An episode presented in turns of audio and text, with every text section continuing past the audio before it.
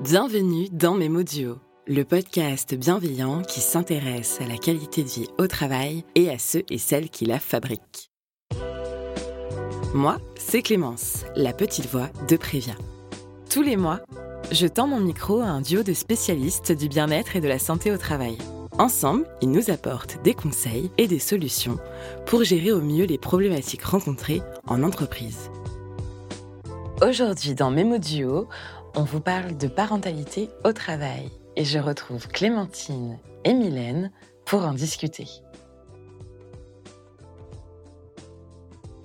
Une des clés pour améliorer la santé et le bien-être au travail, c'est de trouver l'équilibre entre vie professionnelle et personnelle.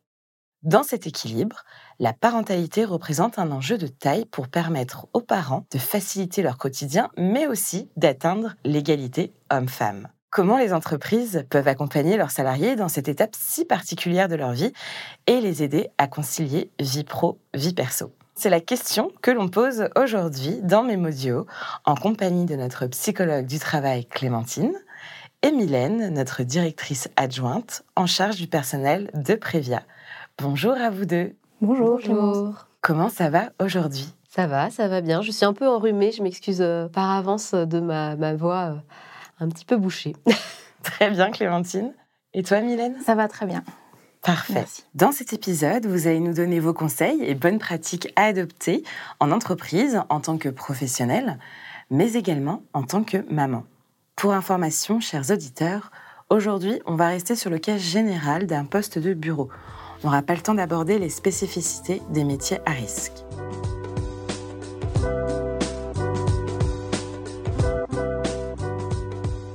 Alors commençons par le début. Donc ça y est, je viens d'apprendre que je vais être parent. Je suis super content, contente, et je veux le partager. euh, je veux partager à mes collègues. Je veux partager la nouvelle.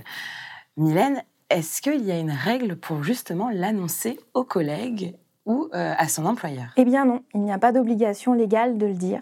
Mais du côté de la maman, il est préférable de l'annoncer dans un délai suffisamment raisonnable pour permettre à l'employeur de préparer et d'organiser la période d'absence à venir. Je pense notamment au temps de recrutement ou au temps de formation. C'est vraiment très subjectif et ça appartient à chacun et chacune en fonction des relations qu'il entretient avec ses collègues et son employeur. Une grossesse, c'est en moyenne 6 mois d'absence pour des métiers sans contrainte physique, ce qui est finalement peu comparé à la vie d'une entreprise. L'enjeu n'est donc pas énorme. L'organisation ne s'écroule pas parce qu'une femme s'arrête 6 mois. Il est donc fondamental de déculpabiliser et de profiter. Parce que la gestion de l'absence pour congé paternité ou maternité revient bien à l'employeur, donc chacun son rôle et pas de pression supplémentaire ou inutile. L'employeur doit également relativiser, car cette absence peut être plus facilement anticipée qu'un arrêt maladie classique où la personne s'absente du jour au lendemain. Dans ce que tu nous expliques, j'ai l'impression qu'une annonce de grossesse peut générer de l'appréhension. En fait, l'employeur est un vrai soutien pour la personne qui communique sur sa grossesse. Alors oui, c'est une évidence que l'employeur doit s'inscrire en soutien. Il faut quand même bien comprendre que son ou sa salariée vit l'étape qui est certainement la plus importante dans sa vie de famille. Il faut accompagner cette étape de la vie personnelle dans ses impacts sur la vie professionnelle. Il faut aussi veiller à ne pas comparer les femmes enceintes. Chaque femme, chaque grossesse est différente et il est préférable d'éviter les généralités. Certaines femmes seront fragilisées, d'autres déborderont d'énergie. En tout cas, elles exprimeront des besoins différents. Il n'en reste pas moins qu'elles restent engagées.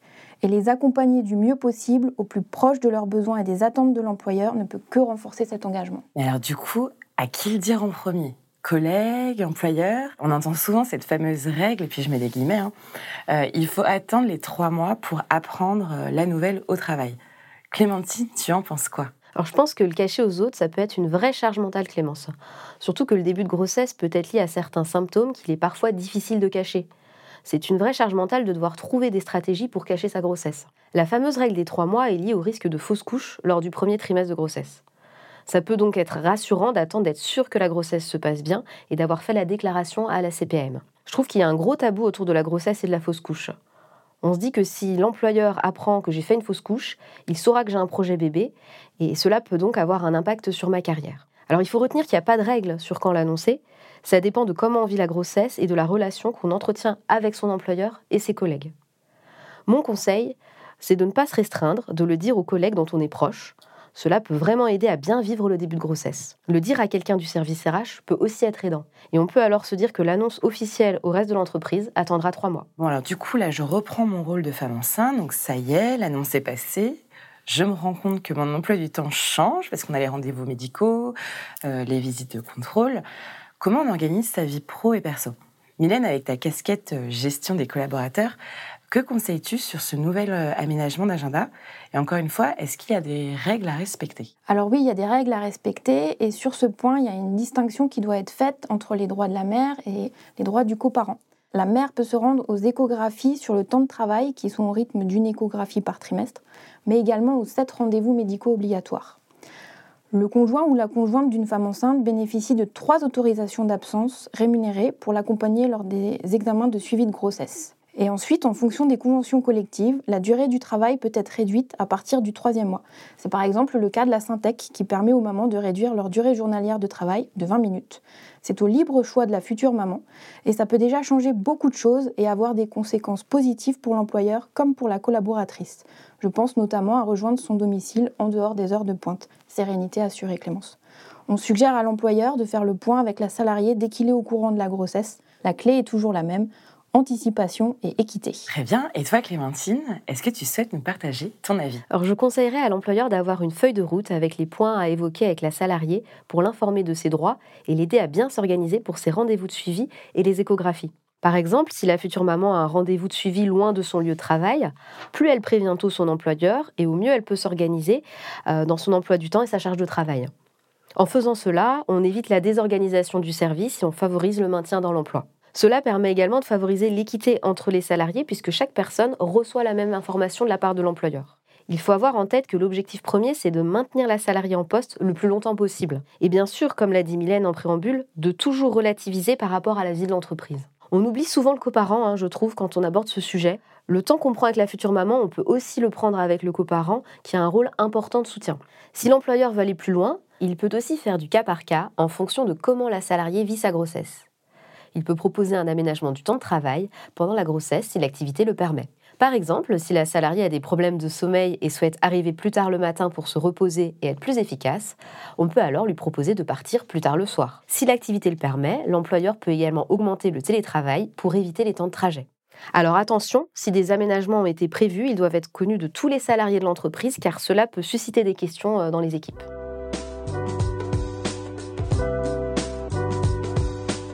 Donc à présent, on va avancer dans le temps. Le bébé arrive dans un mois et demi. Euh, c'est donc l'heure du départ en congé maternité.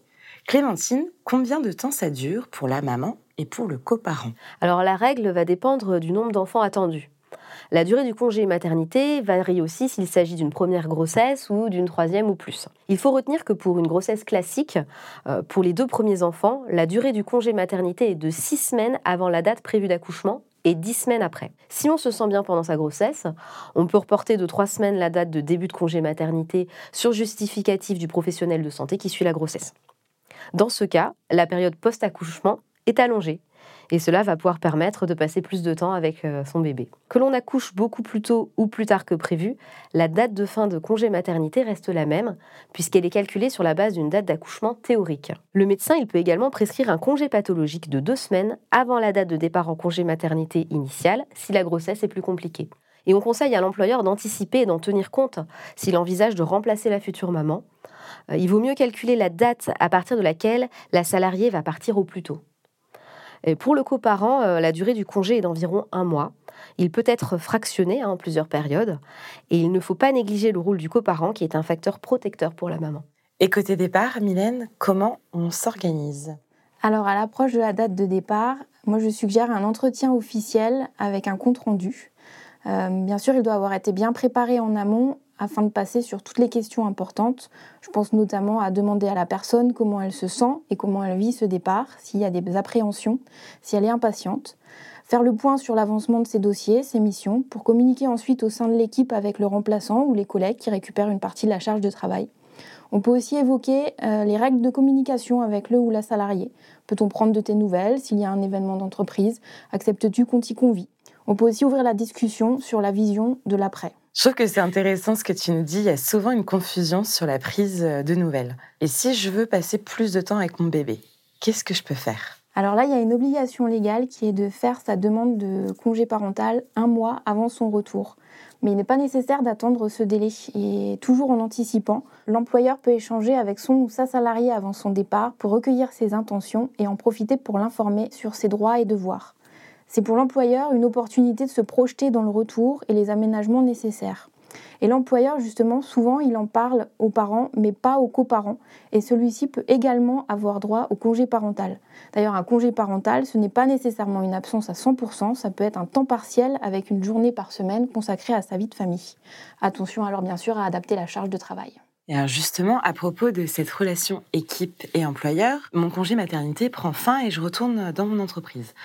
Je suppose que ce n'est pas évident pour tout le monde et que ça peut générer des appréhensions. Clémentine, quel regard as-tu sur ce retour? Plus l'absence s'est bien passée et plus la reprise sera agréable. Bien souvent, l'employeur peut avoir peur euh, que le salarié soit moins investi dans son travail quand il euh, sera parent. Et justement, euh, le salarié est conscient de cette peur, ce qui peut lui mettre une pression supplémentaire. D'où l'importance de prévoir un entretien de retour le jour de la reprise ainsi qu'une visite médicale de reprise. L'entretien de retour, il va permettre de s'assurer que la personne est contente et prête à reprendre, de revenir sur l'absence du salarié, de rattraper euh, ce qui s'est passé en son absence, euh, de parler aussi de l'organisation du temps de travail et de parler du temps de réadaptation au poste. Alors tout comme la période de grossesse, on conseille de proposer au salarié un aménagement du temps de travail si besoin, le temps que le parent ou le coparent prenne ses marques et s'organise entre sa vie de famille et son travail pendant une période définie.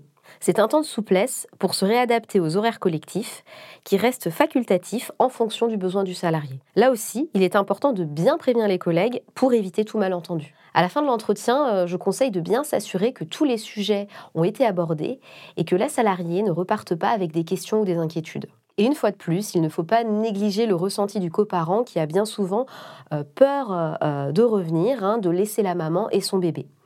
On peut donc appliquer les mêmes conseils et bien s'assurer le jour de la reprise de comment il va ou s'il veut aménager son temps de travail. Et vis-à-vis de la reprise, je rebondis sur un point qui me semble important de mentionner, l'allaitement. Oui, Clémence. Alors, au niveau légal, une salariée peut s'absenter de son travail pour allaiter une heure par jour, répartie en deux périodes 30 minutes pendant le travail du matin, 30 minutes pendant l'après-midi. La mise à disposition d'un local dépend de la taille de l'entreprise. Mais encore une fois, ce n'est pas parce que la loi ne le prévoit pas pour votre entreprise qu'il n'y a pas lieu d'encourager et de soutenir sa salariée à son retour si c'est son projet. Et là encore, avoir pu en échanger avant le départ de la salariée lui permet de se libérer l'esprit de cette question et permet à l'employeur de s'organiser en préparant un espace dédié propice au respect de l'intimité. On apprend en faisant et c'est à l'employeur de se questionner, de s'ajuster et d'évoluer sur toutes ces pratiques. C'est noté. Pour terminer, on sait que devenir parent, c'est un grand cap dans sa vie. On jongle entre son rôle de parent et son statut de collègue. Clémentine, est-ce que ça peut justement changer dans la relation euh, avec les collègues? Comme tu le dis très justement, Clémence, on jongle entre deux métiers, le rôle de parent et celui de salarié, et il s'agit de trouver le juste milieu. Ce n'est pas toujours évident pour la salariée de revenir dans un contexte professionnel qui a changé et avec ce nouveau statut de parent. Euh, c'est un sujet intéressant qui pourrait faire l'objet d'un autre podcast, je pense. Donc merci à vous deux de nous avoir accompagnés sur ce sujet aujourd'hui. Pour résumer les conseils de Mylène et Clémentine, il ne faut pas se mettre la pression, surtout lorsqu'on est la maman pour l'annonce d'une grossesse au travail. Oubliez la culpabilité et le cliché du frein à la carrière. L'employeur a un rôle important dans l'avant, le pendant et le retour du congé maternité et paternité. Il faut bien mettre l'accent sur l'anticipation et la communication pour que les choses se passent au mieux avec évidemment un respect de cette parenthèse de la vie d'une famille. N'oubliez pas qu'après un congé maternité, la salariée endossera un rôle de super-héros pour reprendre son poste exactement de la même façon qu'elle l'avait quitté. Elle ne pourra pas tout faire et devra adapter son rythme. Et oui, un bébé et un enfant, c'est de l'énergie supplémentaire dans son quotidien. Donc soyez tous patients et vigilants les uns envers les autres lors d'une reprise. Tous les sujets que nous abordons dans mes modules ont pour but de vous aider à améliorer votre qualité de vie et conditions au travail. On se retrouve dans un mois pour vous parler de la discrimination au travail c'est la fin de l'épisode. Merci à notre duo d'experts Prévia pour leur regard bienveillant et à notre équipe qui rend cette émission possible. Mais surtout, merci à tous. N'hésitez pas à nous partager des sujets qui vous tiennent à cœur et sur lesquels vous cherchez des réponses. Si cela vous intéresse, vous piquerez à coup sûr la curiosité d'autres personnes. Retrouvez l'adresse à laquelle nous écrire dans notre description. Je vous donne rendez-vous dans notre prochain épisode pour continuer de vous éclairer sur votre qualité de vie au travail. En attendant, vous pouvez trouver toutes nos informations sur previa.fr. À bientôt dans Mémodio.